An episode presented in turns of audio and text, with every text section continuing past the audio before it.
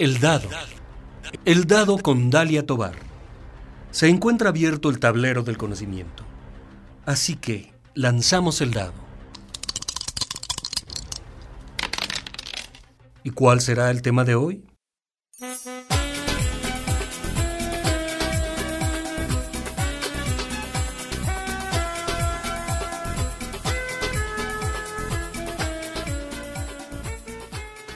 El dado, tercer aniversario.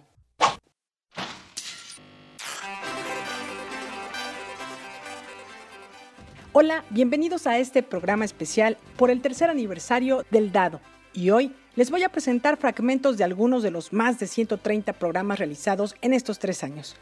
Honestamente me costó trabajo hacer la selección porque cada uno ya desde el momento de elegir el tema es importante para mí. Pero bueno, sin más, los invito a disfrutar de este dado especial. ¿Empezamos el juego? El 7 de septiembre de 2017 fue la fecha cuando inició esta nueva aventura. Pero lamentablemente por la noche, a las 23:49 horas, México vivió un terremoto de magnitud de 8.2, que se registró a 133 kilómetros del suroeste de Chiapas.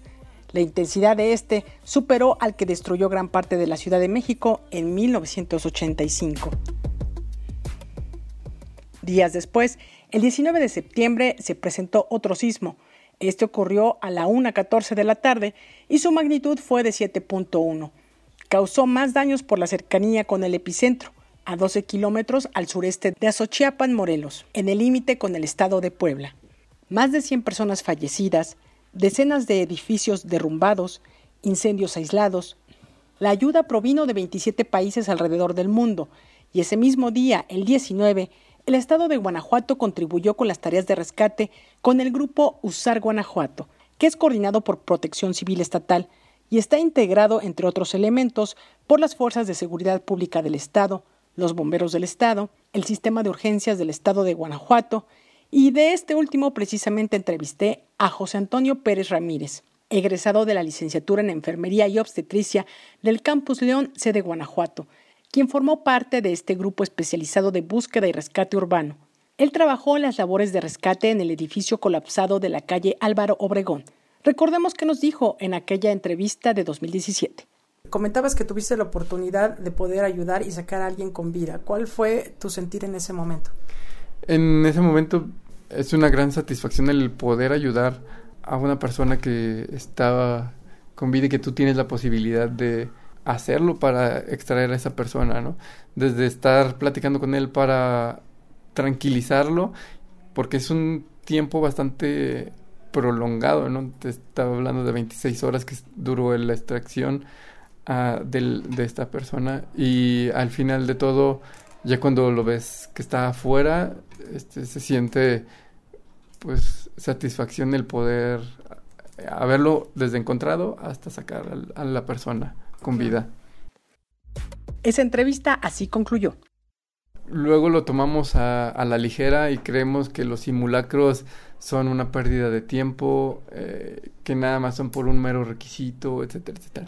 Y yo sí hago este, invitación a toda la población a que forme parte de estos comités de protección civil internos, tanto de su oficina, lugar de trabajo, empresa, lo que tenga, e incluso también dentro de su casa. Hay un plan de protección civil familiar que debe de estar implementado, ¿no? Para que puedas actuar de manera adecuada sin salirte de un marco para que no, no ocurran incidentes graves. ¿Tú tienes algún tatuaje?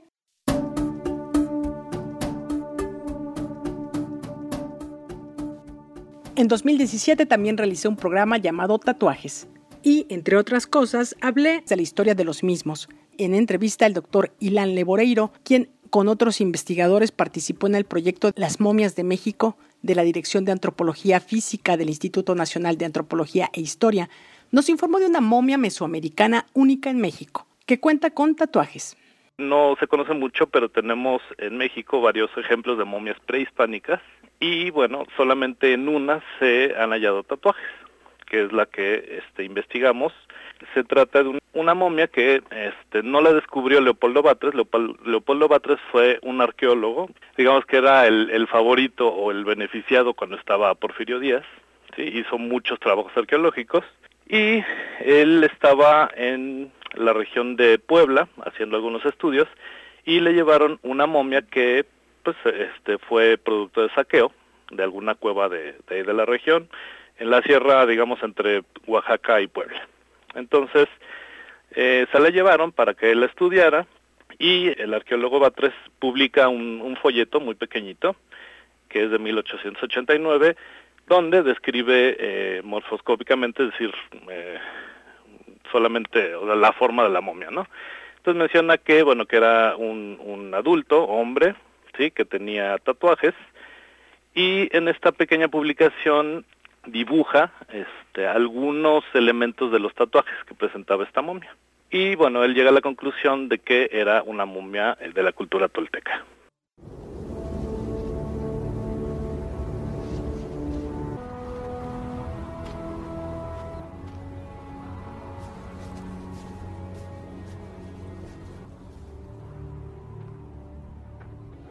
Pero la investigación, el seguimiento de esta momia, llevó al doctor Leboreiro y sus compañeros a grandes descubrimientos, como por ejemplo percatarse casi 100 años después que la momia no era del cuerpo de un hombre, sino de una mujer. Pero, a ver, regresemos a 1889, época en la que no había ninguna norma legal que protegiera material arqueológico, de modo que la momia de pronto ya era parte de la colección de una persona en Puebla y este a su vez la vendió después a Europa. Y el doctor Leboreiro nos comentó que fue a parar al museo conocido como el Museo del Hombre en París. Posteriormente este museo se desarmó y se formó el de etnografía llamado Kubren-Lee, donde ahí fue a parar esta momia tatuada. ¿Qué significaron los tatuajes? En el 2012 fuimos al Museo Kubren-Lee para estudiar esta momia y gratamente descubrimos que la momia, y bueno, este, basándonos en los dibujos de Leopoldo Batres de 1889, pues la momia seguía igualita y pues ya pudimos este, estudiarla morfoscópicamente, eh, tomar fotografías y bueno, de, de, primera impresión pues vimos que, que no era masculino sino femenino, lo cual lo hace aún más interesante. Y bueno, publicamos en, este, en la revista de arqueología estos primeros avances y gracias a eso contactamos a, al profesor Javier Ursiz, que él es especialista en cultura ñuiñe. La cultura ñuiñe es pues, muy antigua, es de la región de la Mixteca Baja, y digamos que Leopoldo Batres publicó solo, repito, fragmentos de estos tatuajes, y él ya había publicado algo al respecto, pero nosotros pues ya publicamos fotografías y los tatuajes completos, y estos tatuajes que presenta esta momia es escritura ñuiñe. Es la escritura más antigua de América, ¿sí? es antecedente de la escritura maya. Y pues bueno, estamos trabajando con él para pues, descifrar ¿no? estos, estos tatuajes que es escritura como tal.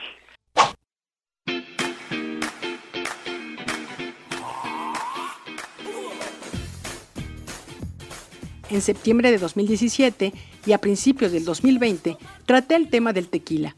Y en este último, el licenciado Ramón González Figueroa, director del Consejo Regulador del Tequila AC, nos informó que hoy en día el territorio protegido por la denominación de origen, es decir, los lugares donde se puede producir tequila y se pueden hacer plantaciones de agave tequilana Weber en su variedad azul, el único autorizado para la elaboración del tequila, son 181 municipios de cinco estados, que son los 125 que forman el estado de Jalisco, 30 de Michoacán, 7 de Guanajuato, 8 de Nayarit y 11 de Tamaulipas. ¿Y tú cómo identificas una botella original de tequila? El director del Consejo Regulador nos orientó al respecto. Primero, recomendación para el consumidor es comprar en el comercio formal. Si compran en el comercio informal, tengan la seguridad que le están dando gatos por liebre, ¿no? ¿Qué hay que fijarse en una botella? Bueno, pues en primer lugar que tenga la categoría y la clase a la que pertenece. Debemos recordar que hay dos eh, categorías, tequila y tequila 100% de agave, y tenemos cinco clases, blanco, joven, reposado, añejo y extrañejo. En la superficie principal de exhibición debe de venir la categoría y la clase a la que pertenece. Debe de tener las siglas N o M, con dos líneas grecas, seguidas de un número de cuatro dígitos, que es prácticamente el acta de nacimiento de la destilería, seguidas de las siglas TRT, Consejo Regulador Tequila.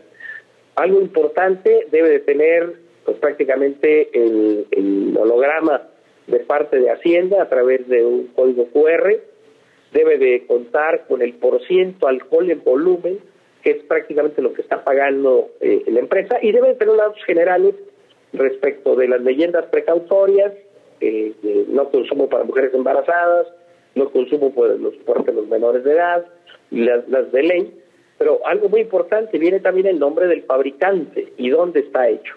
Con esto estamos frente a un producto que tenemos la certeza que fue elaborado eh, bajo la supervisión del Consejo y que cuenta con todas las autorizaciones legales para poder comercializarse con este distintivo que es la primera denominación de origen de México que lo hemos visto como uno de los regalos de México que tiene para todo el mundo. En estos dos programas sobre el tequila también se contó con la entrevista al doctor Juan Carlos Torres Guzmán, uno de los profesores que está al frente del Laboratorio de Genética Molecular de Hongos del Departamento de Biología de la División de Ciencias Naturales y Exactas del Campus Guanajuato, donde una de las líneas de investigación son las levaduras. En este caso, la cepa de Saccharomyces cerevisiae que se emplea en la producción de tequila. Aquí las caracterizan tanto molecular como fisiológicamente y se seleccionan aquellas que tengan una mayor eficiencia fermentativa esto es que produzcan más alcohol y que tengan mejores características aromáticas.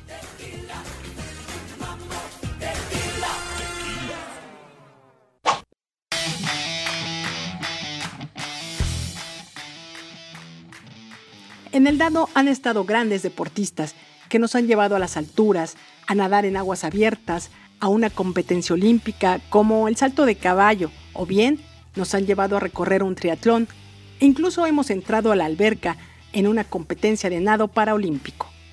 Todas y todos ganadores de medallas, de reconocimientos y sobre todo grandes seres humanos.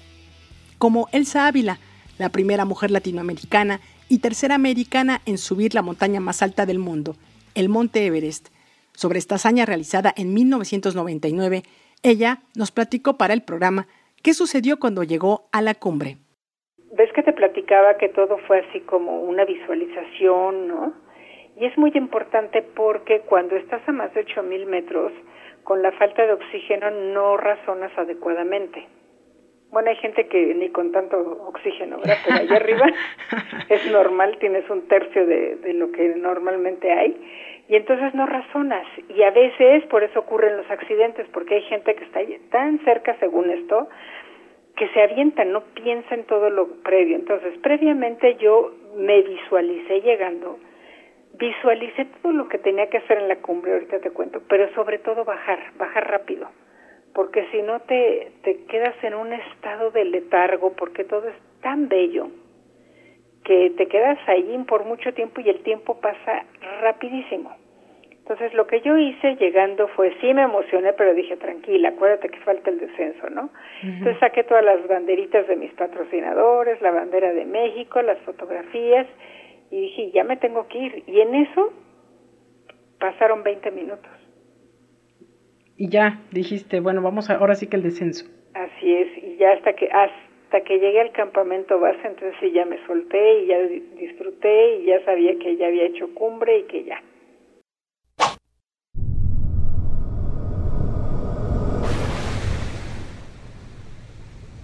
Dos nadadores de aguas abiertas han participado en el dado, Nora Toledano y Antonio Argüelles.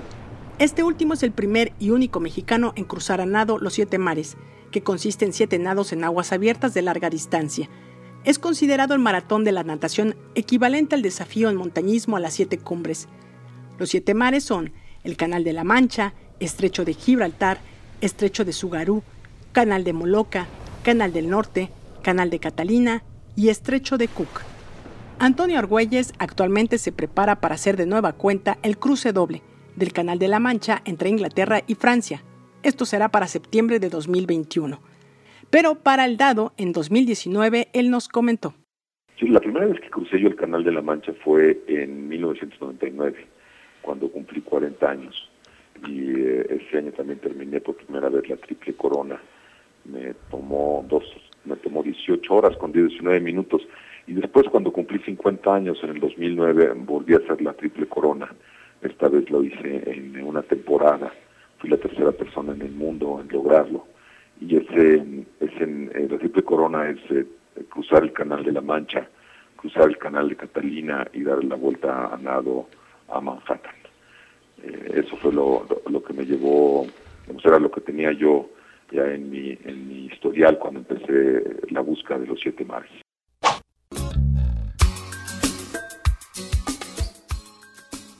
Nora Toledano es la segunda mujer mexicana en obtener la triple corona de aguas abiertas, un reconocido título internacional para los nadadores de aguas abiertas que se otorga luego de haber completado los tres maratones a nado en Canal de la Mancha, Manhattan e Isla Catalina.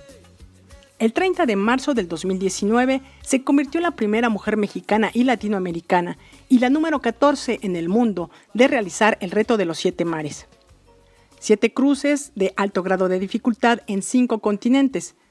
Para el lado, ella nos platicó cómo se preparó mentalmente para ello. En lo personal, de mi manera pues, de trabajar este, la mente, primero en un inicio en mis cruces trabajé con una psicóloga del deporte que me enseñó pues, varias técnicas que hoy sigo utilizando, como es la visualización, el verme pues siempre llegar al otro lado, el cruzar la meta, el visualizarme haciendo un buen desempeño en mi prueba. También me enseñó pues la concentración y relajarme sobre la marcha en la misma ejecución del ejercicio, aprender a relajar. Y pues bueno, también yo creo que cada prueba que he ido logrando me ha dado mucha confianza y, me ha ayudado como a ir creyendo en mí y, y pues bueno, creo que es parte de lo que para mí ha funcionado en la parte mental, porque este tipo de pruebas definitivamente pues las define la mente, ¿no? Tienes que estar muy bien preparada físicamente pero finalmente en la cabeza es donde se define todo.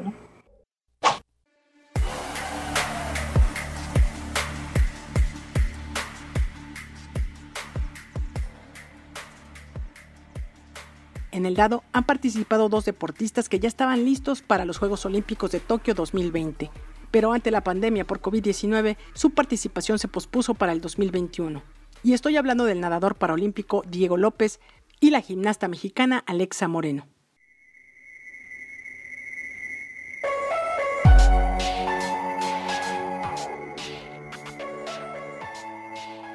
En 2019 recibió el Premio Nacional del Deporte en la categoría de deporte adaptado. Diego López, el nadador paralímpico, se prepara para el 2021. Él ganó en 2019 nueve medallas de oro, cinco en Juegos para Panamericanos que se realizaron en Lima, Perú, y cuatro de oro que obtuvo en el Campeonato Mundial que se llevó a cabo en Londres, Inglaterra. Además, posee seis récords panamericanos y seis récords de campeonato, y ha impuesto dos récords mundiales. Diego nos platicó su sentir cuando se encuentra en el podium de ganadores y se iza la bandera nacional. Bueno, pues qué te puedo decir, es algo muy muy bonito y me llena mucho, no, me llena, me satisface mucho eh, tener un buen resultado, una presea y ver ondear nuestra bandera en, primer lugar es algo muy bonito, escuchar nuestro himno nacional. Digo que es algo de las cosas que más, que más, que más disfruto. Y bueno, ¿qué te puedo decir? No hay mejor sensación que estar ahí. Ahora sí que en tu nombre se está ondeando nuestro himno nacional, es algo muy bonito.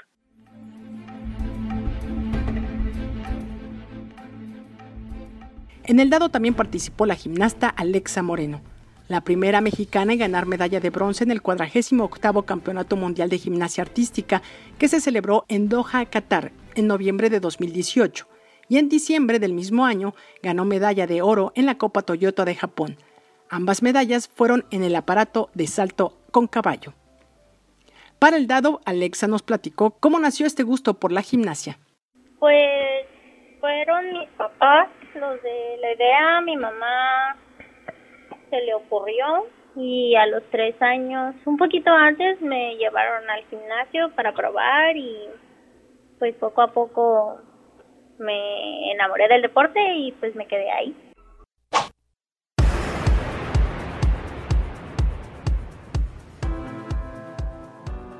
Todos y todas las personas son importantes. Y en el dado hemos presentado personas no videntes con grandes talentos, como Alejandro, un estudiante de Derecho de la Universidad de Guanajuato que canta, toca la guitarra y tiene tutoriales en YouTube. También viajamos con la magia de la radio a España, donde gracias a la colaboración con Radio 3, el programa El Séptimo Vicio, conocimos al surfista vasco Aitor Francesena, mejor conocido como Gallo, que en septiembre de 2016 fue campeón del mundo en surf adaptado. Y ahora quiero presentarles al mexicano que todo lo que se propone lo logra. 12 triatlones, medio Ironman, 5 medios maratones, cruce del Mar de Cortés, un nado con causa, corrió el maratón de la Ciudad de México y hasta ha piloteado un avión. Es Marcos Velázquez, un atleta invidente, quien, sobre su experiencia en nados en aguas abiertas, nos platicó hace un año, en mayo hizo un año que crucé con Nora de Cancún a Isla. Fue la primera vez que hice algo muy, muy difícil para mí nadando, porque para mí la natación es lo más complicado de todo el deporte. Porque una, me da miedo el mar. Dos, no soy bueno nadando. Entonces, cruzar de Cancún a Isla fue mi primera experiencia fuerte. Después Patti me invitó eh, este año, hicimos como entrenamiento igual el cruce de Cancún Isla, Después hicimos dos entrenamientos más, este, difícil, pero nunca nos imaginamos que el mar en La Paz, pues nos iba a andar moviendo. Nos, iba a querer tanto, a querer tanto que quería que lo nadáramos en nueve horas y, y media. Fue difícil, fue una muy buena experiencia, pero difícil, que nunca nos imaginamos que iba a durar tanto. Pensábamos que lo máximo que se iba a ir de estos 15 kilómetros iba a ser a siete horas, pero al final nos deteníamos a comer y el agua nos regresaba, pero no se veía. Fíjate que la gente que, que estaba en la lancha, como mi esposa y mi hijo, me dice que no se veía el mar tan movido, pero nos deteníamos y hasta la lancha la regresaba, o sea, sí estaba fuerte la corriente abajo. Y nueve horas treinta y cinco minutos. ¿Cómo ves? Lo máximo que yo había nadado eran cuatro horas. Nunca pensé en que nos íbamos a tardar tanto, pero pero yo creo que lo que dice mi esposa me gusta muchísimo, que aunque la meta sea muy grande, la actitud debe de ser más.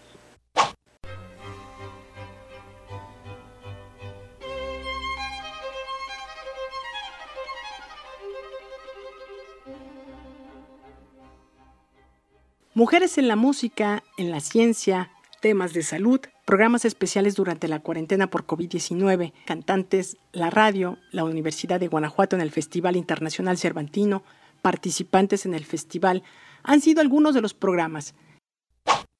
Javier Camarena.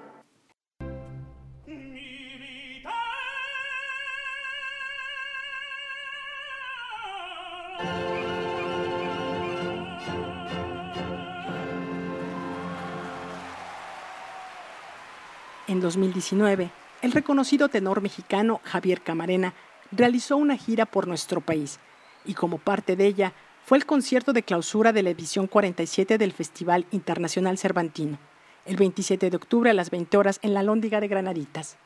De ello, de cómo vivió este festival en su etapa como estudiante de la entonces Escuela de Música de la Universidad de Guanajuato, de su relación con el director de orquesta guanajuatense, Iván López Reynoso, del mismo programa, del homenaje especial que se realizó, su disco, su voz, sus planes, platicó para el dado en exclusiva. Sobre este concierto del festival nos comentó. Así es, Dalia, un gusto saludarte, un gusto saludar a toda la gente que escucha el dado en Radio Universidad. Y pues bueno, sí, estoy muy contento de realizar ya dentro de muy poco pues una serie de presentaciones, unas pocas presentaciones que tendré en nuestro país. Comienzo el día 17 de octubre en el Show Center Complex de Monterrey, siendo una gala de ópera acompañado por el maestro Iván López Reynoso en la dirección orquestal y Karen Gardiazabal que estará acompañándome en el escenario, esta joven soprano del Estado de México, talentosísima y que está haciendo ya una carrera importante. Bueno, ambos, Iván y, Karen, una carrera importante en, Europa, están siendo ya reconocidos en el ámbito internacional. Y, bueno, Iván López Reynoso es eh, guanajuatense y esto es algo que, eh, bueno, platicaré más, más adelantito. Después de esto eh, estaré en Guadalajara, en el Conjunto Santander de Artes Escénicas, haciendo también una gala acompañado por estos dos artistas. Y el día 27 estaré por fin cerrando, estaré cantando en la clausura del Festival Internacional Cervantino en su edición número 47. Bueno, me, estarán acompañando, como ya mencionaba, estos dos grandes artistas, este director muy, muy joven, director guanajuatense de, gran, gran talento, Iván López Reynoso, que bueno, ya me ha acompañado en, diferentes ocasiones en diferentes escenarios del mundo. Y bueno, igual Karen Gardiazabal, que también ha estado conmigo en algunos conciertos, que hoy, bueno, está en una incipiente carrera internacional ya dando eh, algunos pasos importantes. Y bueno, estaremos contando con la presencia orquestal de la Orquesta Filarmónica de Acapulco. Feliz de estar en esta clausura, eh, que es un sueño eh, anhelado desde, desde que vivía yo en Guanajuato. bueno, esas serán las que tendré en México.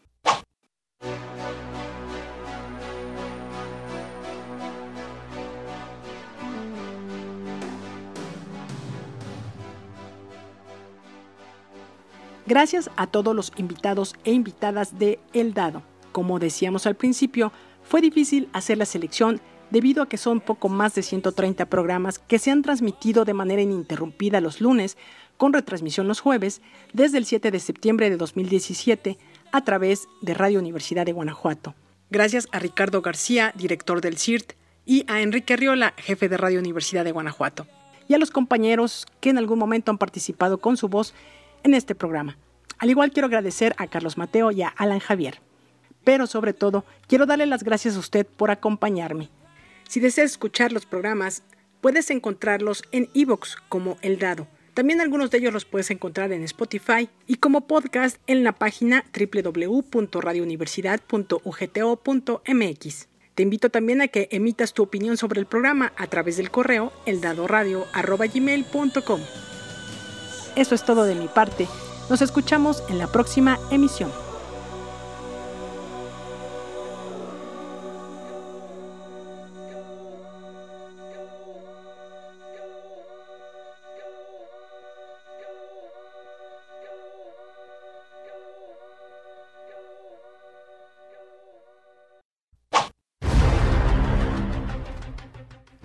Por hoy se ha cerrado el tablero. Los esperamos en la próxima emisión de El Dado, una producción de Dalia Tobar para Radio Universidad de Guanajuato.